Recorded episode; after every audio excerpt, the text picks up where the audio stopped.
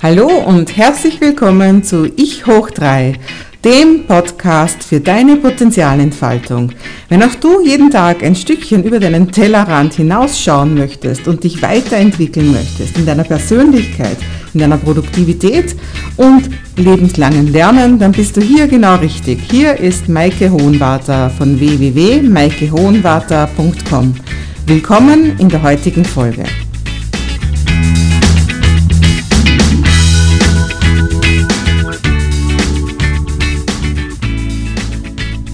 Hallo und ganz herzlich willkommen zu einer neuen Folge von Ich hoch 3. Und heute melde ich mich das erste Mal mit einem Business Special. Ich hoch 3 wendet sich ja prinzipiell einmal nicht an Unternehmer oder an Angestellte oder leitende Angestellte, sondern in erster Linie einmal an alle Menschen, die ihr Potenzial entfalten möchten, die einfach mehr aus sich machen möchten. Trotzdem bin ich eben Business Coach und unterstütze Leute vor allem in ihrem Businessaufbau und deswegen habe ich auch auf Anregung von ein paar Kunden von mir gedacht, ich möchte trotzdem immer wieder mal so einen kleinen Special-Teil reintun für Business-Leute und deswegen habe ich für mich entschieden, jede fünfte Sendung wird ein Business Special. Also das heißt, die Sendungen, die folgen mit der 5 und der 0 hinten dran, gehen immer mehr um Geschäftsthemen das heißt auf der anderen Seite natürlich, wenn du nicht selbstständig bist und auch keine Karriere anstrebst und dich deswegen diese Themen nicht interessieren, dann willst du vielleicht die Folgen mit dem 5 und den Nuller hinten dran nicht hören. Für alle anderen, die irgendwann einmal ein Geschäft aufbauen möchten oder schon mittendrin sind, sind vielleicht diese gerade die Juwelen. Und deswegen möchte ich am besten einmal anfangen bei Adam und Eva und in dem Fall natürlich einfach beim Selbstständigwerden, beim Finden von deiner richtigen Nische noch vor gar nicht allzu langer Zeit, vor 10, 20, 30 Jahren, war selbstständig werden einfach was ganz was anderes, als es heute ist. Da, musste man, da brauchte man eine ganz andere Infrastruktur und da gab es viel klassischere Vorlagen. Da hat man sich selbstständig gemacht als Arzt oder Rechtsanwalt oder in irgendeinem Gewerbe, zum Beispiel als Installateur oder als Tischler oder sowas. Oder man hat halt in irgendeiner Form was produziert, also eine größere oder kleinere Fabrik aufgemacht. Also da war das Unternehmertum oft verbunden mit auf jeden Fall Räumlichkeiten. Wenn ich denke, was es früher mal geheißen hat, nur ein eine Festnetztelefonnummer zu bekommen. Handys gab es damals noch nicht. Dann brauchte man halt irgendwelche Wege der Kommunikation wie ein Faxgerät oder noch viel früher ein Telex oder sowas. Man braucht eben wirklich ein Büroräumlichkeiten und meistens zumindest eine Sekretärin und so weiter. Also das war damals alles rundherum, wenn du so alt bist wie ich, dann weißt du das noch, war das rundherum einfach viel komplizierter. Und vor allem durch das Erscheinen vom Internet hat sich das alles eben total gewandelt. Und heute kann man eben ganz leicht ein, ein Laptop-Business aufmachen, kann sich selbstständig machen, indem man einfach nur einen Computer hat und einen Internetanschluss. Viel mehr braucht man oft gar nicht. Und das ist natürlich in vieler Weise positiv, weil sich viel mehr Leute heute selbstständig machen können als früher. Hat aber auch zum Teil so ein bisschen einen negativen Touch, weil natürlich viele Leute auch in eine Selbstständigkeit gedrängt werden, vielleicht sogar in eine Scheinselbstständigkeit. Aber wie auch immer, wenn du dich entscheidest, aus Not oder aus Freude heraus selbstständig zu werden, dann ist natürlich das wichtigste Thema das, womit genau mache ich mich selbstständig. Und das Wesentliche ist einfach das, dass du eben nicht sagst, ich bin jetzt der Globalist und ich mache alles Mögliche. Also ich habe jetzt zum Beispiel eine Sache gelernt. Bei mir sind es halt meistens, meine Kunden sind meistens Leute so im Bereich Beratung, Training, Therapie. Also die haben jetzt Yoga gelernt oder Reiki oder, oder eben ein, sind ein Arzt geworden oder Rechtsanwalt oder haben irgendwas wie, wie Grafiker oder sonst was gelernt. Und wenn du jetzt sagst, ich nehme jetzt jeden Kunden, der mir da der, über den Weg läuft, dann ist das meistens eine viel zu große Nische. Das ist nämlich gar keine Nische. Das ist einfach so der Generalist. Und das will man ja normalerweise nicht sein. Also das heißt, und das führe ich ja in, an vielen Orten in meinen, in meinen verschiedenen Blogartikeln und auch in meinen Online-Kursen und so weiter aus, dass es eben sinnvoll ist, dass du dir wirklich deine Nische suchst, wo du gut bist. Und deswegen ist ja jetzt ganz klar die Frage, gerade auch für Leute so wie mich, also mich hat das immer betroffen. Ich habe immer gedacht, ich kann so viele verschiedene Sachen, was soll ich denn überhaupt machen? Ich sehe das jetzt auch gerade bei meiner Tochter oder vielleicht auch den Unterschied von meiner Tochter und meinem Sohn. Mein Sohn, der wusste immer, dass ihn diese ganze EDV und die Netzwerktechnik und so, dass ihn das interessiert und er hat da ganz gerade seinen Weg eingeschlagen mit einer entsprechenden Schule und hat sich auch dann gleich nach dem Zivildienst einen Job gefunden und studiert gleichzeitig noch. Also der weiß ganz genau, was er will. Meine Tochter sagt, ich weiß nicht, da gibt es hunderttausend Sachen, die mich interessieren. Und wie ich so alt war wie sie, also sie ist jetzt 18, ist es mir genauso gegangen. Ich habe mir überlegt, was soll ich denn eigentlich überhaupt machen? Ich interessiere mich für Menschen, ich interessiere mich für Sprachen, ich interessiere mich für verschiedene Länder. Ich bin da gut, ich bin dort gut. Was aus der Fülle soll ich denn nehmen? Und ich habe mich damals dann in meinem ersten Bildungsweg nach der Matura eben entschieden, ein Tourismusmanagement College zu machen, was sicher keine falsche Entscheidung war. Es hat ganz viel getroffen von dem, was ich gerne mache. Trotzdem mache ich mittlerweile was ganz was anderes. Das heißt, wir dürfen und können uns entwickeln, wir können irgendwann einmal ganz was anderes machen, aber hier geht es jetzt nicht um das ganze Leben und was du irgendwann einmal sein willst. Das Thema, über das ich jetzt hier gerade reden möchte, ist einfach, wie fangst du an? Du hast dich entschieden, selbstständig zu werden und du musst jetzt einmal sagen, ich mache das und das zu Beginn. Und es ist immer gut, möglichst klein anzufangen und vielleicht dann nach und nach Services dazuzunehmen, als umgekehrt einmal alle möglichen Services anzubieten und dann festzustellen, das meiste wollen die Leute nicht. Und eben wenn du so jemand bist, der viele Interessen hat, dann ist vielleicht die allererste Frage überhaupt, womit mache ich mich denn überhaupt selbstständig? Welches meiner Talente soll ich denn überhaupt irgendwo verwenden oder gibt es vielleicht irgendeine Möglichkeit, dass ich mehrere meiner, meiner besonderen Talente kombiniere, sodass ich eben wirklich was ganz Spezielles anbieten kann. Und dazu gibt es eine schöne Matrix, die mir eigentlich schon sehr oft sehr geholfen hat und die möchte ich jetzt einfach dir, dir weitergeben. Und zwar gibt es eben drei wesentliche Faktoren, die du auf jeden Fall beachten solltest, wenn du dich selbstständig machst, damit eben diese Selbstständigkeit ein Erfolg wird. Und die Säule Nummer eins ist die, dass du dich auf jeden Fall mit etwas selbstständig machst, das du kannst. Und jetzt lachst du vielleicht und denkst, naja, no, na, nicht. Natürlich werde ich was machen, was ich kann, weil wenn ich das nicht kann, warum sollte ich das dann täglich tun? Und ja, irgendwo klingt es für mich logisch und ich habe auch wirklich überlegt, ob ich irgendein persönliches Beispiel finde, wo das bei mir nicht so war. Mir ist aber wirklich nichts eingefallen. Aber mir sind jede Menge Coaching-Klienten eingefallen. Vielleicht habe ich ja selber auch blinde Flecken, keine Ahnung. Aber was mir schon wirklich oft passiert ist, das ist, dass Leute mein Business-Coaching buchen und wenn ich dann sage, so und was, wie kann ich dir helfen, dann sagen sie, ich möchte mich selbstständig machen mit Online-Kursen, weil du bist so erfolgreich damit und ich möchte das jetzt auch machen. Und dann sage ich, ja, hast du schon Online-Kurse kreiert? Und dann sagen die, nein, habe ich noch nicht. Und dann sage ich, na, hast du schon ein Thema, in, über was willst du denn referieren? weiß ich nicht. Und dann denke ich immer oft, also das ist dann wirklich immer schwierig für mich, auch in dieser Coaching-Situation.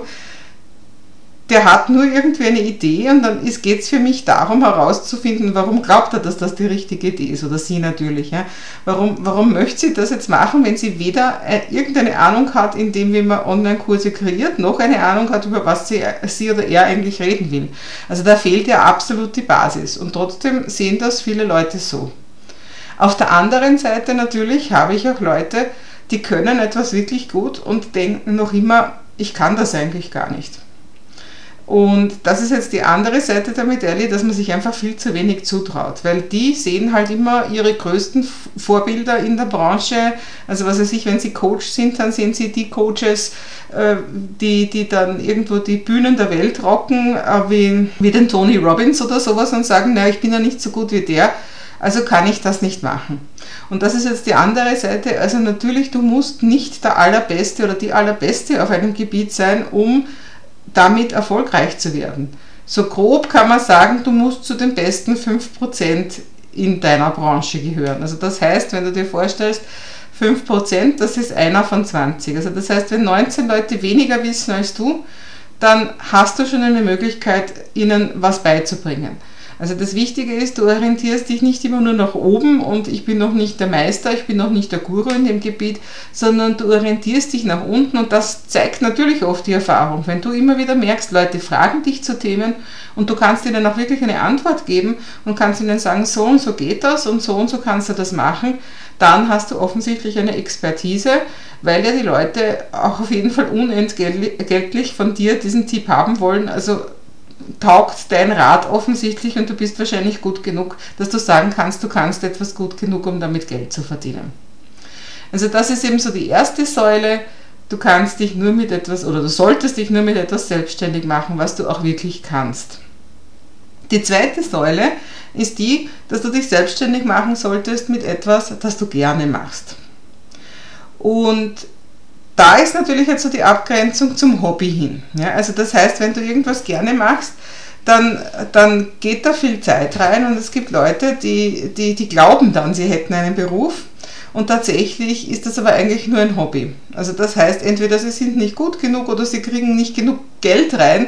Also das heißt, sie machen eigentlich das, was sie eh als liebste Freizeitgestaltung machen würden und behaupten jetzt, sie sind berufstätig. Also da kenne ich ganz viele Leute, wenn ich zum Beispiel denke, ähm, und da fällt mir zum Beispiel ein, wie ich mein, mein Englisch-Franchise gemacht habe, viele meiner Kolleginnen die haben dann eine einzige, also das war Englisch für, für Kleinkinder und die haben dann vielleicht eine einzige Gruppe die Woche unterrichtet und nicht einmal die Gruppe war voll, die hatten dann drei Kinder.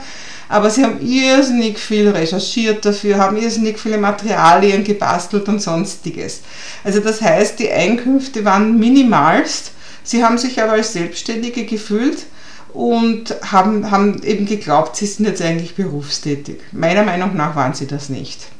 Also das heißt, es ist ganz wichtig, dass du etwas gerne machst, aber du musst immer aufpassen, wo findet die Abgrenzung zum Hobby statt. Also wo machst du es nur gerne, ohne dass es wirklich ein Beruf ist. Und auf der anderen Seite habe ich zum Beispiel jetzt erlebt, um ein Beispiel von mir zu nennen, ähm, ich weiß nicht, ob du schon mal was vom Amazon FBA Business gehört hast. Äh, das in, in, Im deutschsprachigen Raum ist das jetzt gerade erst so der Hype nachdem ich mich ja hauptsächlich im englischsprachigen Raum orientiere, war der Hype da schon so vor drei oder sogar vier Jahren. Und auf diesen Hype bin ich damals auch aufgesprungen. Da geht es darum, dass Amazon ist ja bei weitem nicht jetzt nur eine Firma, sondern das ist ja im Prinzip auch eine ganz eine große Plattform. Also da gibt es ja ganz viele Verkäufer, die einfach über Amazon verkaufen. Und da haben dann einfach ein paar Leute einen tollen Kurs zusammengestellt, wie man das machen kann, dass man selber irgendwo Produkte kauft, also was weiß ich was, zum Beispiel 10.000 Stück Powerbanks zum Beispiel, also so, so zusätzliche Akkus für, für, für das Handy. Und die kauft man 10.000 Stück, meistens in China. Und die werden dann eben, da hat Amazon eben damals gerade dieses FBA-Business angefangen, das heißt Fulfillment bei Amazon. Und im Prinzip geht es da darum, dass man äh, die Waren nie selber hat. Also ich habe nicht 10.000 Powerbanks, also gut, ich habe auch keine 10.000 Powerbanks bestellt, aber wenn ich das getan hätte, dann hätte ich die nicht bei mir in der Garage gehabt, sondern ich kaufe die, schicke sie direkt an Amazon und Amazon hat die am Lager und ich muss eigentlich nur praktisch das Produkt präsentieren auf meiner Amazon-Seite als Amazon Reseller und äh, streife den Gewinn ein. Also das heißt, ich sehe die Produkte gar nicht und alles, was ich machen muss, ist gut verkaufen. Und nachdem ich mich ja schon immer gut ausgekannt habe mit, wie man gute Werbevideos macht und so weiter, habe ich das dann auch angefangen. Also ich habe mir da einen sehr teuren Kurs gekauft, habe mir das genau angeschaut, wie das geht und habe das auch angefangen und habe aber nach einiger Zeit festgestellt, das macht mir so überhaupt keinen Spaß. Da gab es dann so Anfangsprobleme, wie zum Beispiel, dass ich mich eben für Nahrungsergänzung entschieden habe und Nahrungsergänzung darf man auf Facebook nicht bewerben und solche Sachen. Das wusste ich vorher nicht, das waren große Hindernisse, weil Facebook natürlich eine der besten Werbemöglichkeiten ist, die ich damit nicht hatte und so weiter. Und ich habe dann gemerkt, jetzt muss ich aber eigentlich viel Aufwand betreiben, also entweder noch einmal ein neues Produkt finden oder andere, andere Werbekanäle finden, damit das wirklich äh, jetzt Sinn macht. Und ich habe gemerkt, ich sträube mich immer mehr, dass ich das überhaupt mache, weil das eigentlich so gar nicht meins ist. Ich will nicht irgendein Zeugs verkaufen, auch wenn das anscheinend viele Leute zu Millionären gemacht hat. Aber das bin ich einfach nicht. Ich bin ein, ich bin ein Mensch, der Beziehungen liebt, der mit Menschen in Kontakt treten will, der Menschen helfen möchte, der, der einfach da irgendwo Menschen Klarheit reinbringen möchte. Ich möchte nicht Zeugs verkaufen.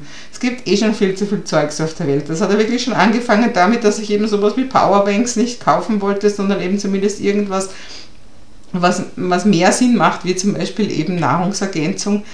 Und ja, also ich, ich habe gemerkt, es sträubt sich alles in mir, es macht mir überhaupt keinen Spaß und auch wenn das anscheinend für viele Leute leicht verdientes Geld ist, ist auch immer die Frage, ob das so stimmt. Meine Sache ist es einfach nicht, weil wenn ich damit täglich meine Zeit verbringe, dann bin ich nicht glücklich. Also das jetzt irgendwo so als kleines Beispiel dafür, dass du auf jeden Fall was machen solltest, was du gerne machst, weil du beschäftigst dich ja dann ganz viel damit. Und so ist es für mich ganz klar, das, was ich mache, dass ich einfach Menschen unterstütze, ihren Weg in ihrem Online-Business und in, im gesamten Geschäftskonzept zu gehen und Menschen unterstützt, dass sie einfach jeden Tag ein Stück mehr über ihren Tellerrand hinausschauen und ähm, ja, jeden Tag ein bisschen mehr Potenzial haben, das bin ich und das macht mir Spaß und da, wenn da Hindernisse kommen, dann habe ich da auch gar kein Problem, weil ich ganz genau weiß, wofür ich das mache. Also das zur zweiten Stufe, eben, dass du auf jeden Fall etwas machst, was du gerne machst. Die dritte Säule ist die, dass du auf jeden Fall auch etwas machen solltest, was Geld bringt. Und ja, das habe ich eben auch erlebt. Da, da ist auch jetzt eben so ein bisschen dieses wieder zu dem Hobby hin, ja, wie was ich gesagt habe vorher, diese, diese Englischlehrerinnen, die halt einfach nur drei Kinder in der Woche unterrichtet haben und geglaubt haben, sie sind eigentlich selbstständig und im Prinzip haben sie nur im Hobby gefrönt. Gerade da, also in Richtung Unterrichten, habe ich das auch sehr erlebt. Also ich habe ja lange mein eigenes Lerncoaching-Institut geleitet und ich habe das richtig von Herzen gerne gemacht und habe da ganz viel Mission drinnen gesehen, vor allem Kinder, aber auch Erwachsene zu unterstützen, dass sie andere Glaubenssätze kriegen zum Thema Lernen und zu dem, was sie können und was sie nicht können. Ich habe auch ganz viel gemacht in Richtung eben Lernschwächen und dass die eigentlich ganz anders sind, als die österreichischen oder wahrscheinlich auch deutschen Pädagogen so behaupten, was die sind. Also da ist ganz viel Herzblut geflossen. Ich habe das total gerne gemacht. Ich habe auch kein Problem gehabt, Leute dafür zu finden und ich habe das definitiv können. Also das heißt, die anderen Säulen waren erfüllt, aber Geld verdienen konnte ich damit wirklich nur ganz, ganz schlecht. Und das ist leider so eine traurige Sache. Bildung ist im europäischen Raum, glaube ich, wird das einfach so gesehen, dass der Staat zuständig, da zahlen wenige Leute privat etwas dafür. Und meine direkte Konkurrenz waren halt Volksschullehrer oder, oder Hauptschullehrer, die halt das Geld schwarz verdient haben mit Nachhilfe am Kucheltisch so quasi und da ist der Hund daneben und da sind die Kinder daneben und sie geben halt ihre Nachhilfe und verlangen ein bisschen ein Taschengeld dafür. Und ich war aber ein Unternehmen. Ich hatte Räumlichkeiten, die ich gemietet hatte. Ich musste Steuer zahlen, auch Umsatzsteuer zahlen. Ich hatte Angestellte und so weiter. Und ja, wie gesagt, also Bildung, man, es gibt sicher auch da eine Schicht von Leuten, die bereit sind, viel auszugeben, aber das Gros der Menschen sieht eben Nachhilfe als billige Sache, die halt ein Student oder ein Lehrer eben schwarz verdient und kann sich gar nicht vorstellen, mehr als so sagen wir ungefähr 30 Euro in der Stunde dafür auszugeben. Und das ist natürlich bei mir nicht drinnen gewesen, weil davon konnte ich ja nicht einmal meine Miete und meine, meine Trainer zahlen. Also das so als Beispiel, dass, dass du auf jeden Fall schauen musst, dass auch genug Geld hängen bleibt. Meine Lösung war dann die, dass ich alles online gestellt habe und dass ich mein Wissen dann einfach online verkauft habe. Das ist eine Lösung für ganz viele Sachen, die ich immer wieder verwende mit Online-Kursen. Das ist zum großen Vorteil für den, der sie hält und auch für den, der sie konsumiert. Aber eben das Wichtige war, dass ich irgendwann mal festgestellt habe, okay, wenn ich diesen Weg weitergehe, dann werde ich nie irgendwo wirklich finanziell etwas erreichen, weil ich ständig da in der Klemme bin, dass meine Konkurrenz so viel weniger verlangt, weil sie ja eh schon ein fixes Gehalt hat. Oder von mir aus eben auch noch das Studiengeld oder sonst was. Ja, also das, wie gesagt, das sind drei ganz wichtige Überlegungen, die ich immer anstelle, wenn ich eine neue Idee habe. Ich habe ja ständig neue Ideen, was ich machen möchte noch. Und auf das achte ich immer ganz gut. Also ich fasse es nochmal zusammen. Die erste Säule ist einfach, kann ich das überhaupt? Also das heißt, du solltest dich einfach rundherum fragen, bin ich besser als die meisten? Also das ist so die Frage, die du dir stellen solltest. Die zweite Säule ist, dass du etwas wirklich gerne machst. Und da ist vielleicht so eher die Frage, würde ich das auch machen, wenn ich kein Geld dafür bekommen würde? Also wäre das auch was, wenn ich Millionär wäre oder Millionärin und eigentlich gar nichts machen müsste, um meinen Unterhalt zu bestreiten, wäre das das, was ich am liebsten tun würde, um meine Freizeit zu gestalten. Und die dritte Frage eben, kann man damit Geld machen oder auch die Frage, gibt es einen Markt? Wobei das ist nicht ganz die gleiche Frage, weil einen Markt hätte es schon gegeben für mein Lerncoaching, aber eben nur einen, der ganz wenig bezahlt. Also die Frage ist, kann ich damit Geld machen oder vielleicht auch die Frage, kann ich damit genügend Geld machen? Und da ist eben die Frage, dann gibt es genug Leute, die das überhaupt brauchen, also gibt es einen Bedarf und gibt es genug Leute, die so viel dafür zahlen, dass ich mir damit eben auch einen Lebensunterhalt verdienen kann. Ja, in diesem Sinn kann ich dir nur sagen, für mich ist Selbstständigkeit auf jeden Fall die beste Art, sein Geld zu verdienen. Ich war viele Jahre auch Angestellte und für mich ist das kein Vergleich. Ich bin irrsinnig froh und dankbar, dass ich selbstständig bin. Das hat natürlich auch seine großen und kleinen Hürden und Stolpersteine und sonstiges. Aber falls du gerade dabei bist, dir zu überlegen, ob du dich selbstständig machst, nimm diese drei wichtigen Fragen und frag sie dich auf jeden Fall. Und ansonsten wünsche ich dir ganz, ganz viel Erfolg bei deinem Weg in die Selbstständigkeit oder wenn du schon bist, natürlich auch bei deinem Fortkommen. Und ich freue mich, wenn du auch nächste Woche wieder einschaltest. Alle Shownotes findest du wie immer unter www.maikehohenwarter.com. Bis bald!